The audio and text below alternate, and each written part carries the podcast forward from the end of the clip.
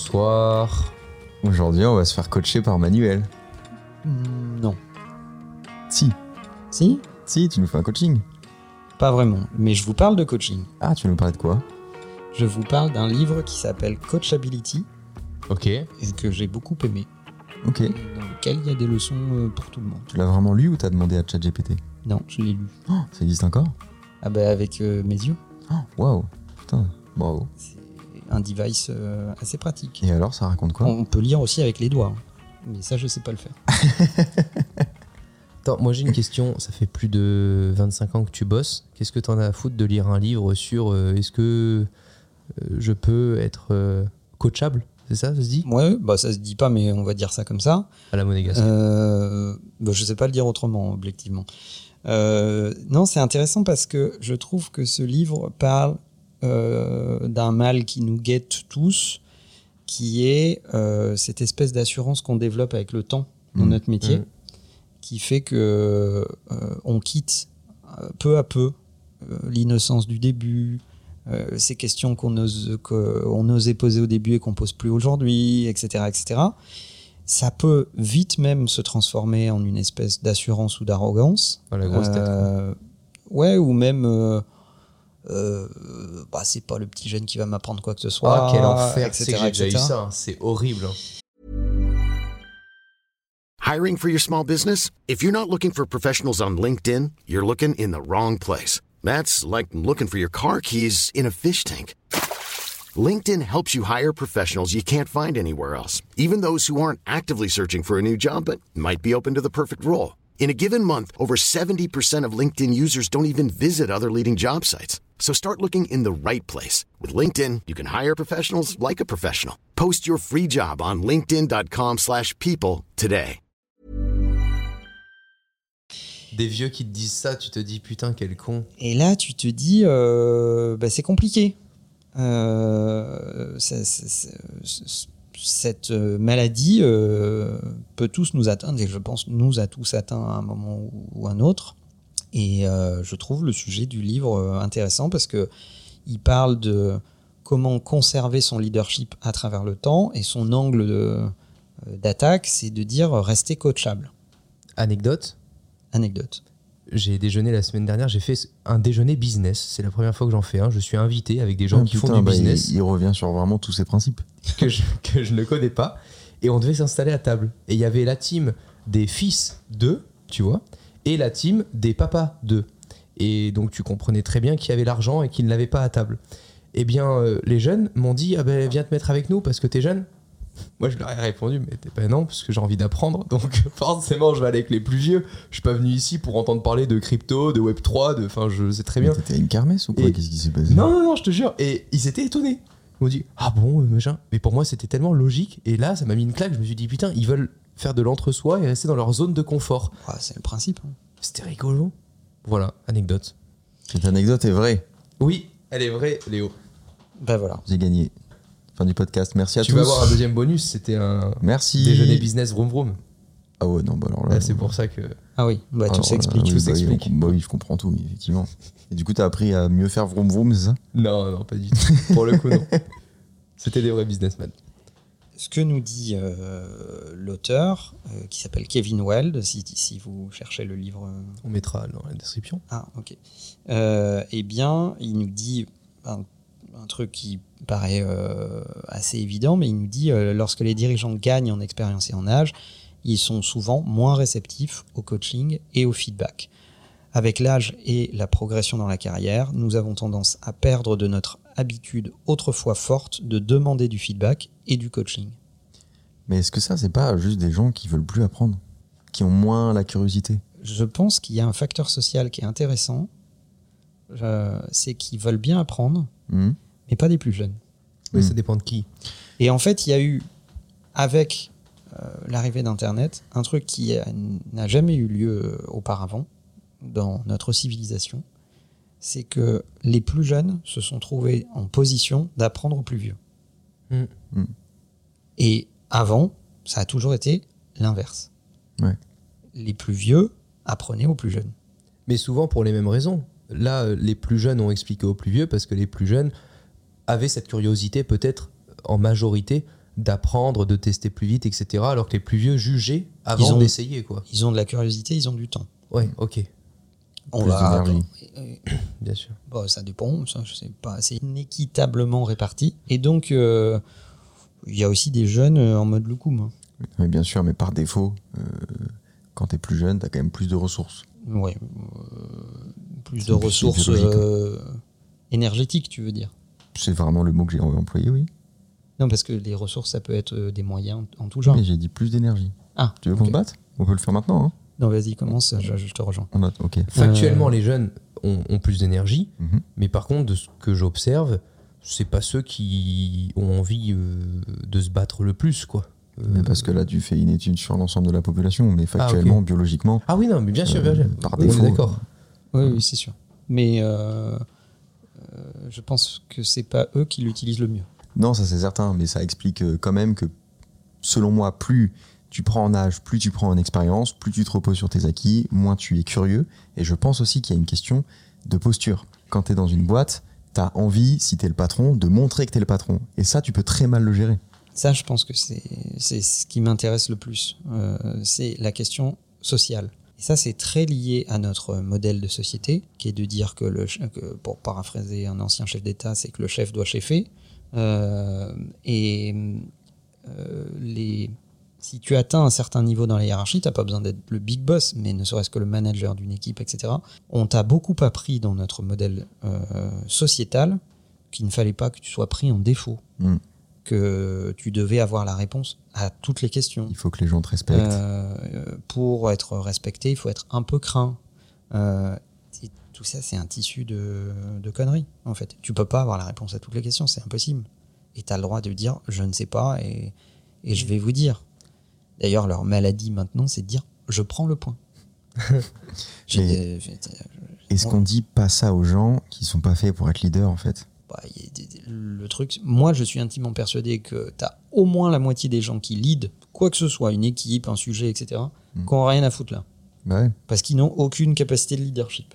Ils sont juste là parce qu'on a pour habitude de promouvoir les meilleurs experts comme des leaders. Ouais. Et ça, c'est une catastrophe.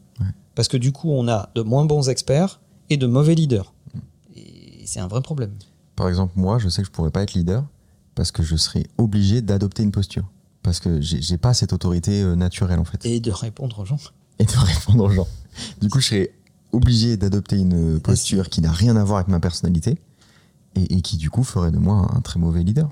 Ouais, je pense que tu n'es pas fait pour ça. Bah voilà. Mais ça tombe très bien parce que ça m'intéresse pas non plus. Donc, euh, Bah, C'est compatible. C'est aligné. Mais il y a des gens qui rêvent d'être leader parce qu'on leur a vendu euh, dans notre modèle social que euh, être, être le cadre supérieur euh, qui manage une équipe, euh, qui est un chef de service, tu vois, tous ces anciens mots là, euh, chef de département, etc. etc. Tu, tu- des trucs qui n'existent plus en moi, fait. je suis chef de région, perso. Euh, Bah, c'est surtout que la vraie connerie, dans, moi je suis chef de rayon. Dans plein d'industries, le leader est mieux payé que l'expert. euh, donc euh, les gens ont juste envie d'avoir le poste qui rapporte le plus. C'est ça le Aussi, drame ouais. en fait. Et j'allais en venir à ce sujet également, c'est la question de la valorisation. Exactement. Il faudrait que l'expertise technique ou technologique, ou l'expertise toute cette- sous toutes ses formes, soit au moins aussi valorisée que le leadership. Parce qu'on a besoin des deux. Tu as besoin d'une bonne expertise et tu as besoin d'un bon leadership. Il n'y a pas de raison que la seule voie pour euh, atteindre des niveaux de rémunération euh, et de responsabilité importants soit le management. Et c'est le problème de beaucoup du modèle managérial d'entreprise. Hmm. C'est que la seule voie pour progresser, pour être vu de la hiérarchie, pour être, euh, pour que son travail apparaisse sur le radar, c'est de prendre des positions managériales. C'est pas du tout d'être un expert. Alors que dans un modèle plus américain, tu visitais l'Apple Park il y a pas longtemps, mais on pourrait citer euh, Google, etc., etc. bah, je peux te dire que les mecs qui lead la boîte euh, au sens euh, euh, leadership, bah, c'est vraiment leur expertise qui, qui est, c'est les ingénieurs qui ont une expertise sur un sujet et eux ils sont ultra valorisés. Les managers sont là pour gérer, Hmm. mais euh, je dis pas qu'ils sont euh, moins valorisés, mais dans des boîtes de tech où c'est la guerre des talents, la guerre de l'expertise, les experts sont au moins aussi valorisés que les managers, si pas plus. Mais c'est très européen d'imaginer qu'une personne qui doit te manager a forcément fait ton métier en étant expert aussi avant. Aux US, tu le vois, il y a par exemple euh, des coachs d'entrepreneurs, des coachs en développement personnel pour des entrepreneurs, des CEO. Ils ont jamais été CEO ou entrepreneurs. Mais juste, ils sont tellement bons dans l'écoute, dans la communication, etc., qu'ils vont permettre à des entrepreneurs de mieux se réaliser, de faire des bons choix, etc. Donc, j'ai l'impression aussi que ici, on a tendance plus facilement à se dire ah c'est normal qu'il soit mon manager parce que en même temps tu as vu ce qu'il a fait dans la boîte euh, il y a 5 ans machin etc je me retrouve pas mal dans cette vision, moi. mais tu peux être très bon manager sans être un bon expert je pense qu'il y a des managers Oui, de, de non, mais- développeurs web qui n'ont jamais codé une, une page euh, web de leur vie Mais je crois quand même que ça, ça dépend de ta personnalité. ok Si tu es un excellent manager, tu peux manager des gens dont tu connais pas euh, toute la euh, technicité. En revanche, si tu l'es un peu moins, si tu es un peu moins dans la compréhension et dans l'apprentissage comme euh, en parle Manuel, je pense que tu as besoin d'avoir compris et d'être passé par la souffrance de, de la personne que tu as en face de toi, devant ses enjeux, etc. Tu as besoin de tout ça. Et, et c'est ce qui fait aussi la qualité d'un entrepreneur comme Elon Musk. C'est que c'est un gars qui a tout le temps les mains dans le cambouis. Il veut toujours comprendre ce qu'il fait. Alors ça pose aussi d'autres problèmes, Ouais. mais je crois que ça lui confère certaines qualités. Mais moi je trouve que c'est ce qui fait que c'est un mauvais leader Mais D'ailleurs, notre auteur, dans le livre, il dit si vous devez choisir entre former des managers à être de meilleurs coachs ou former des collaborateurs à être plus aptes à être coachés, misez sur la puissance de la capacité à être coaché. Ouais. Ce qui est intéressant, c'est que ce que j'aime dans ce livre, c'est qu'il argumente beaucoup euh, ce que moi j'appellerais la plasticité des organisations. C'est-à-dire garder un état d'esprit à être coaché, c'est garder une, une organisation qui est beaucoup plus plastique, malléable, pour s'adapter à la réalité Hmm. euh, une organisation qui n'est qui importe de la compétence, de l'expérience, des managers de haut niveau, etc., elle importe aussi de la certitude. Elle importe aussi de la rigidité. Et en fait, il faut un bon équilibre entre tous ces éléments-là. Dans la partie technique, oui, il faut de la certitude.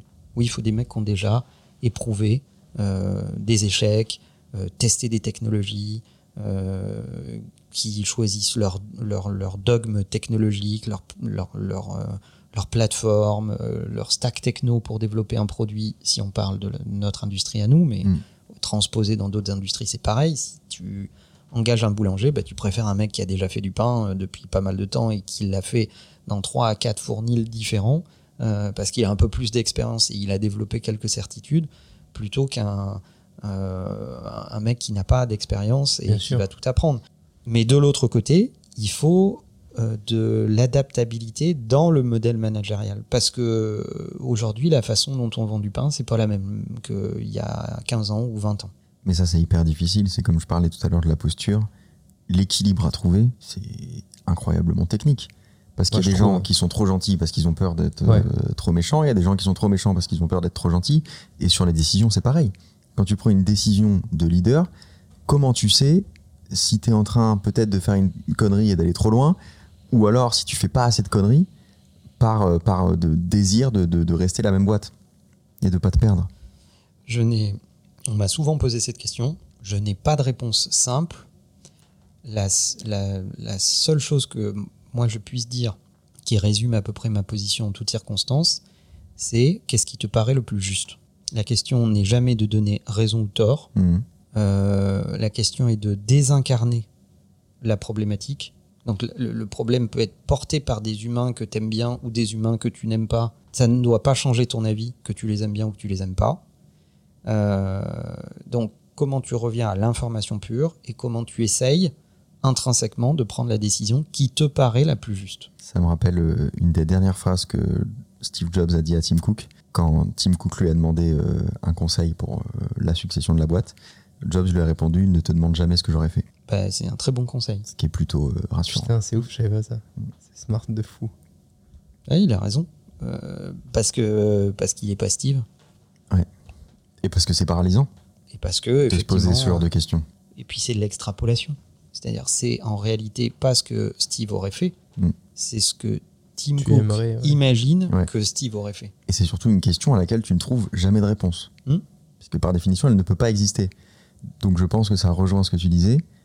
Tu ne peux pas te poser la question, c'est inutile de te poser la question de qu'est-ce qu'il est bon de faire, puisque tu ne le sauras qu'en le faisant, ou qu'en faisant l'inverse. Mais c'est de la raison pour laquelle on parle de de la solitude du chef d'entreprise, c'est que face aux grandes décisions dans une entreprise, tu es toujours seul.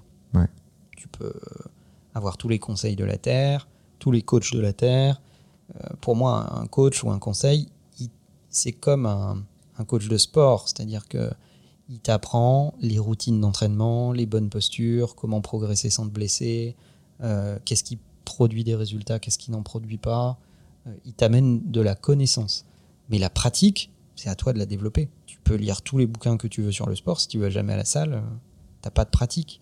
Et pour prendre de bonnes décisions, il faut en avoir pris beaucoup de mauvaises. Mm. Mais sur ce que tu disais, Léo, la difficulté de à chaque fois jauger euh, à être trop gentil et parfois trop dur, je sais que c'est l'un des points qui est parfois difficile quand tu commences à travailler avec Manuel. Manuel, tu le fais excellemment bien et c'est d'autant plus chiant quand tu le fais bien parce que le matin tu peux te poser des questions vouloir faire participer les équipes etc sur un point l'après-midi t'as les équipes qui vont l'ouvrir sur un truc en disant en se disant tiens là Manuel il est malléable aujourd'hui on peut peut-être lui soumettre ça et tout ça va être non non là tu fermes ta gueule on va faire ça comme ça Enfin, il dit pas, tu fermes ta gueule quand même. hop moi il me le dit mais c'est oui, moi non, mais, mais d'accord, mais vous avez mais- une relation. Je préfère le mais- préciser parce que vous avez une euh, non, relation non, non, bien sûr. particulière. mais parce je- que je prends des raccourcis. euh, Non, parce que parfois, bien sûr que Romain, quand il raconte des trucs de Manuel, c'est vrai c'est quand même assez lunaire. je me demande ce que les gens imaginent du coup. Mais je trouve que c'est être très je trouve que bizarre. c'est vraiment très difficile à faire. Manuel a essayé de me l'apprendre à un moment où j'avais une ou deux personnes, etc. dans mes équipes. Je ne sais pas du tout le faire. Moi, c'est soit je suis un truand et les gens vont vouloir courir, euh, soit je suis beaucoup trop gentil, je me laisse écraser. Je, je sais pas le faire. J'adore cette phrase que je dis très souvent et je pense que quand, quand euh, on, a, on a percé le mystère qui est pas très compliqué à percer, Un film personnel. on, on comprend, on comprend très bien le, le truc. Moi, j'ai plaisir à dire souvent, j'apprends énormément des erreurs que font les gens en appliquant mes conseils. Oui. C'est vrai. Voilà. Je trouve ça euh, parfait. Alors, je fais la même chose en recommandant des films à mes potes que j'ai pas vus, mais sur lesquels j'ai un soupçon de, de Quel merde. connard. Et du coup, ils, vraiment un connard. ils le regardent. Et derrière, s'ils me disent que c'est pas bien, j'y vais pas. Vraiment un Bah, après, euh, tu me bassineras plus parce que euh, t'as pas regardé le Mais film en sur l'occurrence, je t'ai conseillé un chef-d'œuvre. Oui, Donc, sûrement. t'as pas le droit de l'ouvrir. tu ne, tu ne pourras plus jamais me dire t'as mis trop longtemps à le regarder. Non mais, non, mais toi, t'es un ami plus proche. Donc, toi, je te conseille que des grands films. Pardon. euh, Jusque-là, c'est vrai. je te conseille Astérix et Obélix, l'Empire du Milieu, qui est vraiment un chef-d'œuvre. Évidemment. Bon, alors notre auteur, pour revenir à notre euh, bouquin, il dit euh, l'arrogance, l'insécurité et l'isolement limitent la capacité des dirigeants à recevoir et à mettre à profit du feedback. Life is full of awesome what ifs, and some not so much, like unexpected medical costs. That's why United Healthcare provides Health Protector Guard fixed indemnity insurance plans to supplement your primary plan and help manage out of pocket costs. Learn more at uh1.com. Et il a euh, listé euh, cinq symptômes euh, assez, assez rapides. On, on va passer dessus. C'est pas le retour des, des- des listes. hein. Euh, le premier, c'est l'arrogance. Il parle des dirigeants. Il dit lorsqu'ils euh, montent dans la hiérarchie et connaissent de plus en plus de succès, les dirigeants pensent parfois qu'ils dominent la situation et qu'ils n'ont plus rien à apprendre. Et c'est vrai. Bien sûr. Beaucoup de dirigeants sont dans cette position aussi parce qu'ils on leur confie le fait de diriger une zone de business ou une zone de compétences qu'ils connaissent et qu'ils maîtrisent. Hmm. Donc ils sont dans une zone de, de confort et de certitude. Et petit à petit, ils, euh, ils pensent que euh, euh, ils sont un peu les rois du monde en fait. Ça avait étonné beaucoup de gens quand, dans l'échange avec Luca Di Meo, qui est le CEO du groupe Renault, Luca Di Meo disait Mais moi, au moins une fois par mois, je descends dans les sous-sols avec les ingénieurs des bagnoles, etc., pour leur poser des questions. Les gens se disaient Mais c'est un truc de fou. euh, mais en fait, il disait que c'est là où j'apprends le plus. Bah, tu m'étonnes. C'est là où je découvre que ce qu'ils font là-haut dans la paperasse et dans les bureaux, est-ce que ça fonctionne réellement ou est-ce que je suis en train de faire perdre du temps à 10 personnes pour un truc qui pourrait être fait par une seule personne? Bah, c'est pour ça que les gens ne comprennent pas pourquoi, euh, sans trahir de secret, on est en train de faire un nouveau grand studio dans l'agence Mm. pour euh, du live stream. Bah, moi, je suis avec les. Tu peux me trouver un matin tôt en train de discuter avec les ouvriers sur les passages de câbles. Les gens comprennent pas en fait. Mais ce que je trouve le plus fou, Mhm. c'est que vous pouvez envoyer un mail à Manuel et il vous répondra un mail hyper long, bien détaillé, sur des conseils de quoi appliquer dans votre situation et tout. Et ça, c'est exceptionnel quand tu connais sa position, qu'ils prennent le temps de faire ça. Complètement fou. Euh, c'est faux, ne m'écrivez pas. Euh, deuxième point, une apparence de force, on en a parlé. Les dirigeants peuvent éviter de poser des questions ou d'admettre des lacunes par crainte de paraître faible. Ouais. Bah ouais. Et ça, c'est vraiment la dimension sociale. Ça, je pense que c'est un des trucs les plus graves. C'est quand dans l'organisation, tu... il n'y a pas d'acceptation du fait de ne pas savoir ou de ne pas avoir la réponse, euh, qu'on stigmatise le fait de ne pas savoir, euh, c'est un problème. On a le droit de stigmatiser le, le- le fait de ne pas savoir et de ne rien faire pour savoir. Ouais. Ça, euh, c'est pas acceptable. Mais ne pas savoir à un instant T, dans un monde où la connaissance est partout et il te faut juste 4 minutes et demie euh, pour euh, avoir cette info, ça ne reflète pas de la qualité de la personne qui est en face de toi, qu'elle sache ou qu'elle ne sache pas. Par contre, qu'elle ne fasse rien pour acquérir cette connaissance, s'en emparer et raisonner avec cette connaissance, ça c'est un problème. Et c'est hyper engageant pour ton équipe que, que l'information et le savoir circulent dans les deux sens. De se rendre compte que tu es capable d'apprendre d'eux, qui peuvent aussi t'apporter des choses, euh, ça doit être hyper euh, galvanisant pour une équipe. Bah, c'est juste euh, la vie d'êtres humains euh, qui sont ensemble et qui essayent d'avancer vers le même but, Mm. en fait. Après, on a fait des organisations hiérarchiques parce que euh, dans un modèle post-industriel où tu dois euh, gérer du volume, du débit de produits, etc., etc., bah, tu as besoin d'organiser les choses pour qu'elles fabriquent du volume, du produit fiable et conforme. Ouais. Mais dans une industrie de la connaissance où il s'agit d'avoir des idées, de raisonner, de challenger, d'innover, Mm. ben, le modèle managérial hérité du modèle industriel est plus extrêmement adapté à, euh, au modèle de la connaissance, en fait, à, l'indus- à cette étape-là, en fait. Mais parce qu'en fait, pour moi, le manager, il n'a pas particulièrement plus euh, de connaissances. C'est simplement que son expérience lui confère la possibilité d'avoir la décision finale. Mais ça ne veut pas dire que les gens en dessous de lui ont moins d'expérience, ont moins de connaissances, etc. Et la preuve, c'est regarder comment euh, on est euh, gouverné. Mm. On le sait pas assez, mais souvent, euh, quand un, un gouvernement veut prendre une décision sur un sujet un peu technique, euh, il va convoquer les experts de ce sujet, de tous bords. Il va convoquer les forces en puissance. Donc euh, ça, ça peut être les syndicats, euh, les représentants de différentes euh, experts, etc., etc. Et en fait, il va faire euh, des assises euh, ou des réunions de travail, etc., de façon à forger son opinion avant de faire sa proposition de loi. Mhm. C'est bien un aveu du fait qu'il lui manque de l'expertise, qu'il va la chercher et qu'ensuite il va fabriquer sa proposition de loi. Après, on, on peut en être d'accord ou pas d'accord. Après, ça, ça devient de la politique, c'est autre chose. Mhm. Mais sur la méthode, Bien sûr. euh, c'est intéressant de consulter. Après, on l'a. Troisième point, on l'a dit aussi, c'est la sensibilité à la flatterie. Les patrons sont souvent entourés d'employés qui les flattent dans l'espoir de faire avancer leur propre carrière. Les dirigeants doivent être clairs sur le fait qu'ils veulent tout entendre et qu'ils ne blâmeront pas les personnes qui jouent le jeu. En gros, petit à petit s'installent dans les organisations des petits royaumes. Et en fait, ça me fait penser à la folie des grandeurs, euh, où tu as, Louis de Funès qui dit à, à, à son valet, qui est, euh, je crois, de mémoire incarné par Montand, euh, qui dit euh, Flattez-moi, Blaze. Tu vois, c'est. Mm. Et en fait, il y a un petit moment au début de sa journée où il attend d'être flatté. Parce que c'est comme ça qu'il démarre bien sa journée. Ben, en fait, il y a, il y a plein de managers qui sont entourés d'une petite cour de gens qui leur disent exactement ce qu'ils ont envie d'entendre. Elon Musk, Euh, et ça, ça conduit à des catastrophes souvent. t'es vachement bien habillé aujourd'hui, Manuel. Ouais, enfin, en même temps, euh, comme je m'habille à peu près tous les jours de la même façon, Et à l'inverse, je trouve que les. Enfin, ça paraît logique, mais tous ceux qui n'ont pas besoin de cette flatterie sont souvent ceux qui sont pas forcément compris. Euh, Il y a plein de marques dans mon métier où je vois d'autres créateurs qui me disent Ah, mais je comprends pas comment tu fais pour euh, que cette marque euh, elle te contacte autant de fois, etc.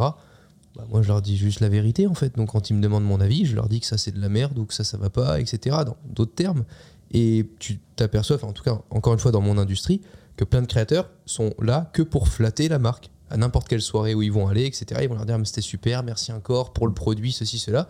Mais vu qu'ils font tous la même chose, personne n'est remarqué au milieu de cette foule de, de lèche-cul. Euh, et à la fin, celui qui ressort, en tout cas, si la marque. Enfin, moi, pour moi, c'est vraiment un hein. red flag. hein.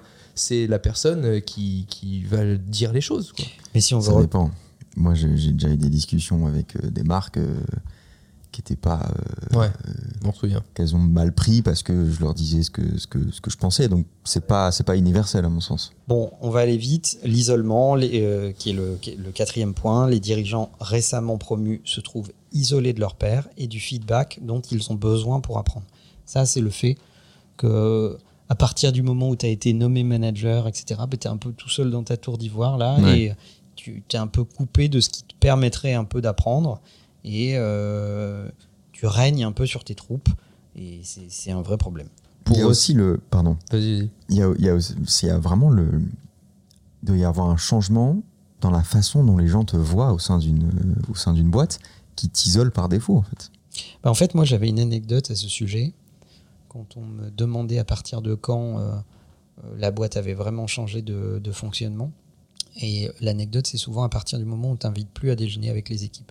Ah, il y a une taille c'est vrai. à partir de laquelle tu vas, tu vas manger avec tes équipes. Tu es, le patron de la boîte, tu as fondé cette boîte, tu engages des gars, euh, vous bossez ensemble, vous avancez, chacun dans vos responsabilités, etc. Et à partir du moment où tu vois les équipes aller déjeuner et ne plus t'inviter à déjeuner Hmm. avec eux, bah ça y est. Ils te, ils te voient plus comme un membre d'entre eux, ils te voient comme le patron. Parce que tu leur as dit ou c'est, ça se fait naturellement? Non, ça se fait naturellement, il y a un déclic comme C'est ça. rigolo, C'est, Il y a pas une parce taille. que c'est la dixième fois que tu venais pas? Non, non, non. Ok, Ok. marrant. Et tu peux parler avec plein d'entrepreneurs. C'est un truc, c'est- une astuce très facile à détecter. Bah, il suffit que je fasse ça alors. putain. Léo, tout à l'heure, tu citais. euh, Léo, Steve- je te rappelle que tu déjeunes tout seul. Ah oui, déjà, c'est vrai. Quand tu citais euh, Steve Jobs, c'était euh, quand j'en avais parlé en vidéo sur euh, l'Apple Store de la 5ème Avenue, quand il avait répondu au promoteur du General Motor Building, qui était l'énorme immeuble où il y a maintenant l'Apple Store à la 5ème Avenue, qui lui avait Mhm. proposé un bureau dans euh, cette grande tour. Et Steve avait répondu oh non, ça m'emmerde, moi je reste à Soho, euh, j'apprends avec les jeunes, je veux pas être dans cette tour au-dessus de tout le monde. Mhm. Ça, c'est, c'est- mais c'est marquant, mais c'est vrai.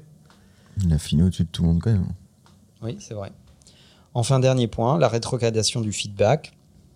Les dirigeants, parfois, prennent conscience de la nécessité de travailler leur capacité à être coachés, mais ils donnent la priorité à d'autres objectifs. Il y a beaucoup de dirigeants qui ont conscience du fait qu'ils doivent s'améliorer dans euh, leur capacité à apprendre, à se mettre en danger, à ne pas savoir, etc. Mais ils prétextent l'opérationnel, les urgences du quotidien, l'intensité du travail euh, comme étant des raisons suffisamment valables pour ne pas investir sur eux-mêmes. Donc en fait, ils, ils disent euh, implicitement euh, le business opérationnel euh, a plus de valeur que le fait que j'investisse sur moi pour continuer à être un bon manager. Hmm. Ça, c'est un symptôme, en règle générale. Quand les mecs vont pas aux formations que tu leur proposes, n'investissent pas sur leur capacité à apprendre ou trouvent des prétextes pour décaler euh, les cycles de formation interne que tu leur proposes, c'est un, c'est un bon Red flag. c'est un bon red flag. ouais. Bah, j'irai pas à la formation. Moi perso. Du coup, Manuel, tu as des conseils? Alors moi pas, mais l'auteur oui. Je suis sûr que t'aurais des Ouais, toi conseils. aussi. hein. Oui, peut-être. Tu vois, là, t'es trop euh, coachable, j'ai Ouais. l'impression. Hein. Je trouve aussi. hein. Là, euh, Mais Trop on- open-minded. on rend hommage à un mec qui a écrit un bouquin sur la question quand même. Ah, il est Donc, mort euh, non, ah merde, putain, on est, bah, on est désolé, vraiment. pas à ma connaissance en tout cas, mais Il est au-dessus de tout le monde. Euh, il donne euh, des petits conseils. Je vais tous vous les donner en vrac et puis on en parle après. Il dit soyez précis, évitez de poser des questions génériques de type comment tu me trouves?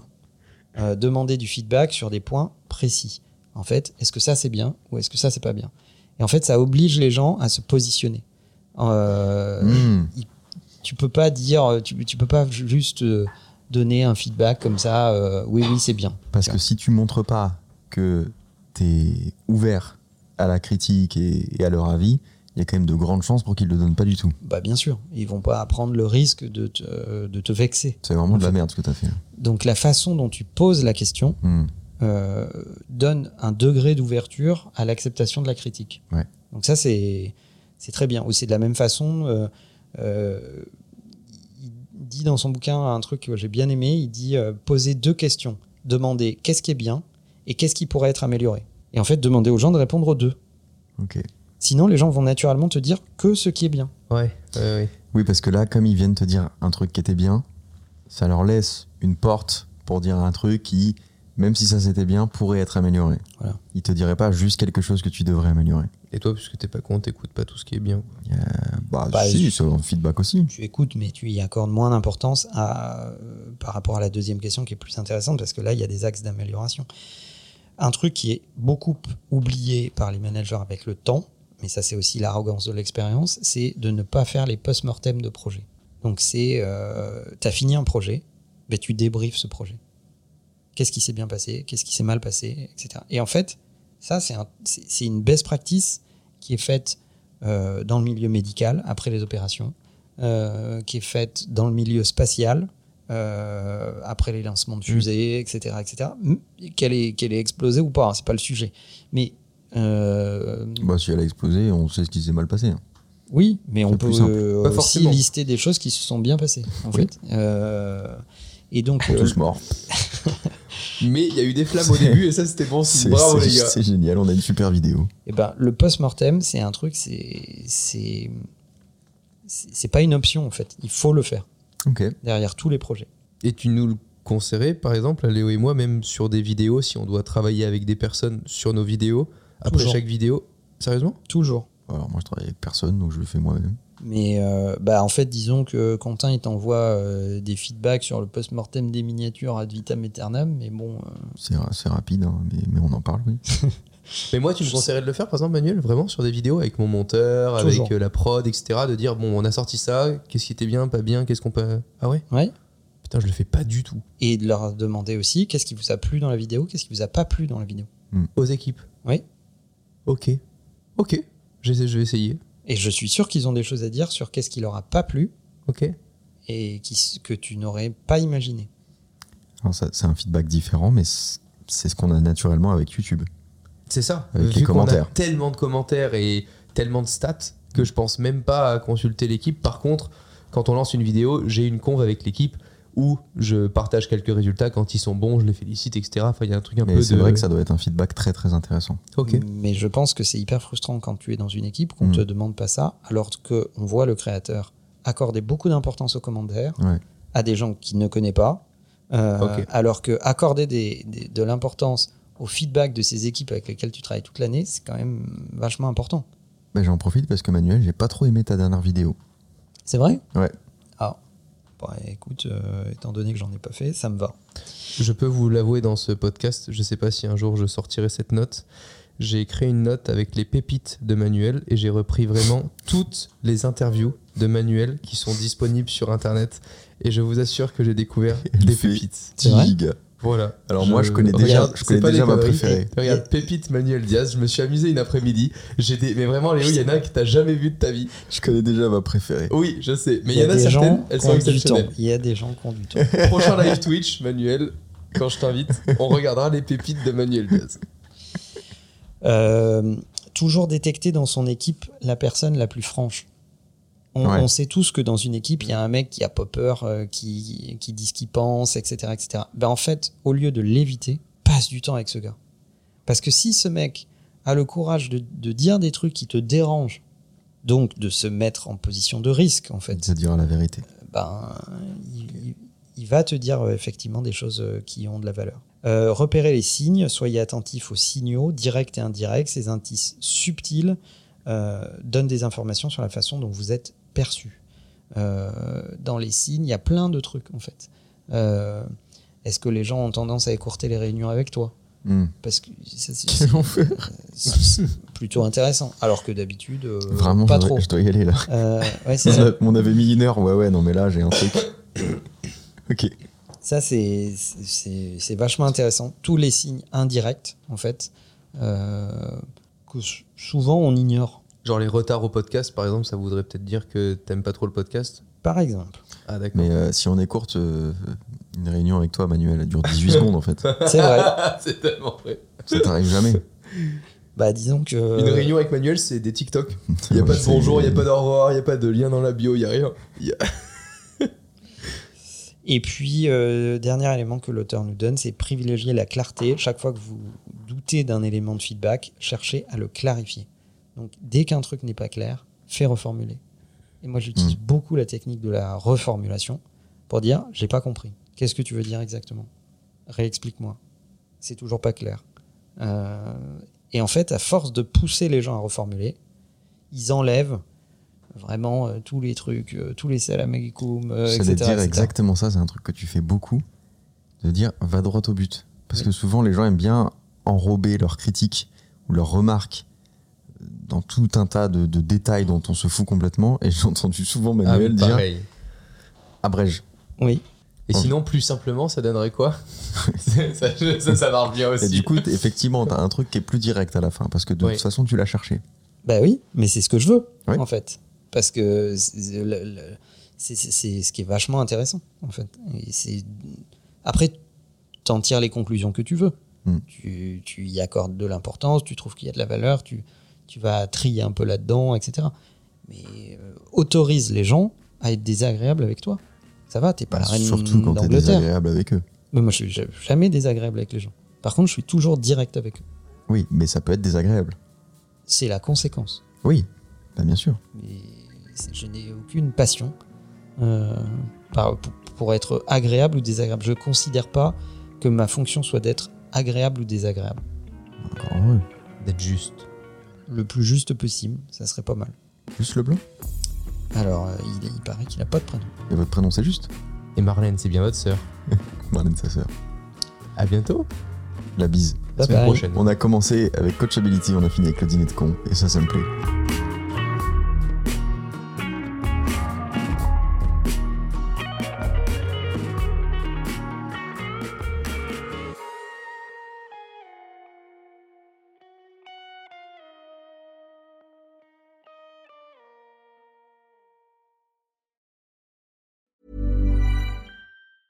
Mom deserves the best, and there's no better place to shop for Mother's Day than Whole Foods Market. They're your destination for unbeatable savings, from premium gifts to show-stopping flowers and irresistible desserts. Start by saving 33% with Prime on all body care and candles. Then get a 15-stem bunch of tulips for just $9.99 each with Prime. Round out Mom's menu with festive rosé, irresistible berry chantilly cake, and more special treats. Come celebrate Mother's Day at Whole Foods Market. Planning for your next trip? Elevate your travel style with Quince. Quince has all the jet setting essentials you'll want for your next getaway, like European linen, premium luggage options, buttery soft Italian leather bags, and so much more. And it's all priced at 50 to 80% less than similar brands. Plus, Quince only works with factories that use safe and ethical manufacturing practices. Pack your bags with high-quality essentials you'll be wearing for vacations to come with Quince. Go to quince.com slash trip for free shipping and 365-day returns.